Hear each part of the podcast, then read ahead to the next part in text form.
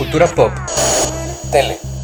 superhéroes, música, cine, videojuegos, teatro. Esto es Geek Historias. Comenzamos.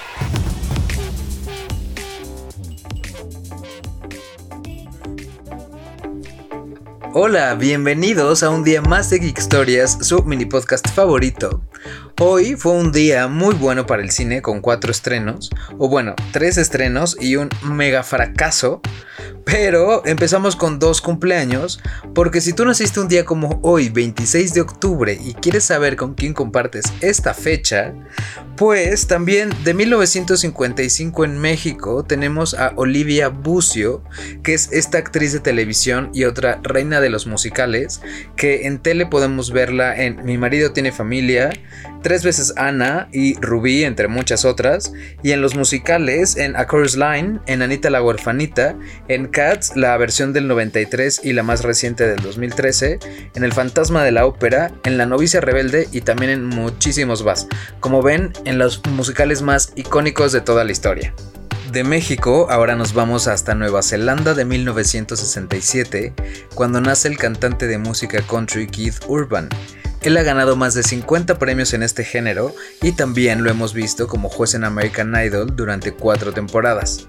Desde el 2006 está casado con la guapísima Nicole Kidman y tienen dos hijitas. Más recientemente y hace pocos meses, en mayo del 2020 para ser más precisos, ofreció un concierto a todo el personal médico en agradecimiento por su gran trabajo durante esta pandemia. Pero ahora sí, pasamos a los cuatro estrenos del cine que les conté. El primero es un exitazo, siendo ya incluso una película de culto, y es que en el 84 se estrena la primera película de Terminator. James Cameron la dirigió y escribió, y según él, gracias a una pesadilla cuando tenía fiebre, donde veía que un robot lleno de fuego lo estaba persiguiendo para matarlo. Aunque después fue acusado de plagio. La película fue todo un éxito en los cines y de los 7 millones que costó, logró recaudar 78 y pondría tanto a James Cameron como a Arnold Schwarzenegger en el mapa de Hollywood porque Cameron venía de trabajar en producción y Schwarzenegger de hacer una cosa horrenda que se llamó Conan el Bárbaro. Gracias al éxito de la primera película se han hecho cinco más y está considerada cultural, histórica y estéticamente significativa por la Biblioteca del Congreso de Estados Unidos y seleccionada para su preservación. La película es tan icónica que nadie podemos olvidar la frase de I'll be back, que fue votada como la número 37 de las frases más icónicas del cine, y toda la película está incluida en el catálogo de las 1001 películas que tienes que ver antes de morir.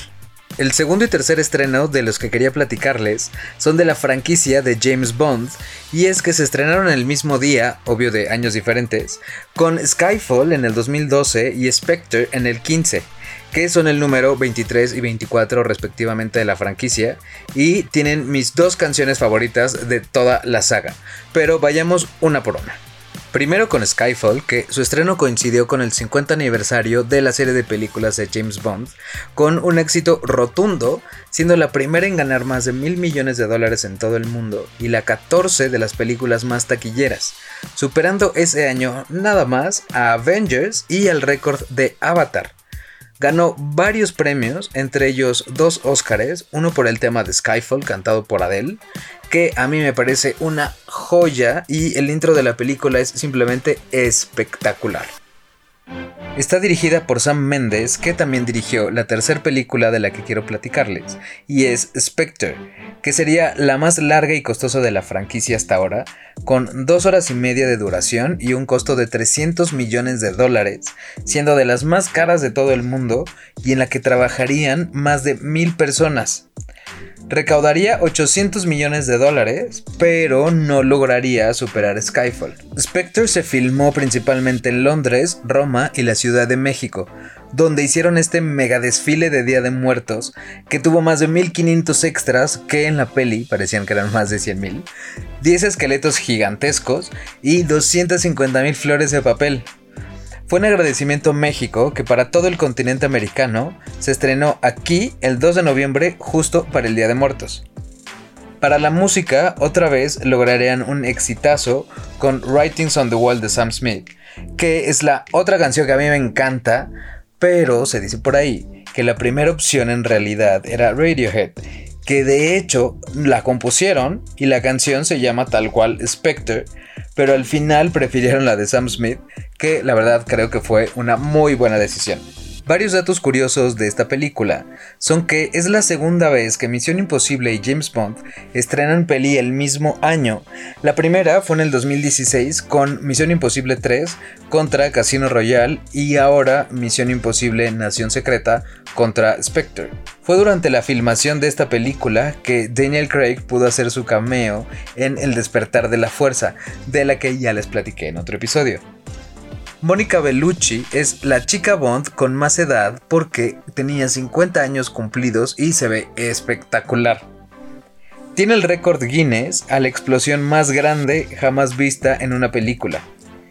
Y es la segunda película donde podemos ver la casa de James Bond, que los creadores cuentan que fue un reto muy grande porque todo el mundo nos imaginamos muchas cosas de cómo sería, dónde y cómo vive. Yo me imagino su casa tipo estilo Fifty Shades of Grey, ya saben, con un cuarto súper, súper kinky.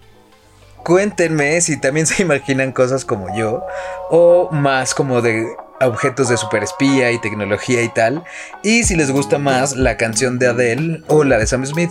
Bueno, o también se vale la versión de Radiohead.